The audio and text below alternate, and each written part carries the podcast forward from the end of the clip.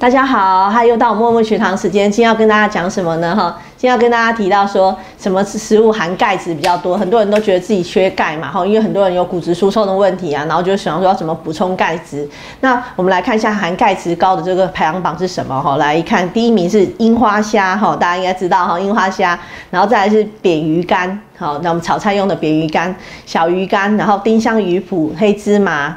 黑芝麻粉、虾皮、黑芝麻，然后生的黑芝麻，再来就是法菜三粉圆。所以说呢，我们要补充钙质的话呢，还是建议大家是怎么样来补充？因为牛奶含的钙质是很好吸收的，所以建议大家孕妇跟小孩一天是两杯牛奶哈，这样子的话呢，你的钙质吸收会最好。那此外呢，若是说还是补充不够足够的钙质，有些人他可能没办法喝那么多牛奶，或者是他根本不喝奶的话，他怎么补充足够钙质呢？那我们可以在炒菜的时候呢，加入樱花虾或者是虾米下去炒菜，然后呢。或者是说我们在煮汤的时候加入扁鱼干或小鱼干或丁香鱼脯下去一起煮汤哦，那这样就会增加我们的钙质吸收。然后另外呢，还是还有呢，就是说我们在煮饭的时候，煮白饭的时候，或是杂粮饭的时候，我们在上面撒一点黑芝麻哈，这样子的话也可以增加钙质吸收。平常吃点心的时候，来一来一碗三分圆，我们可以增加我们的钙质吸收。我们可以用各种方式让慢慢的把我们的身体呃身体的钙质提升上来。好，那我们要趁年轻的时候多补钙哈，因为老了以后它的钙。吸收会比较差，那我们补钙同时也要多运动，才不会造成钙质的流失哦。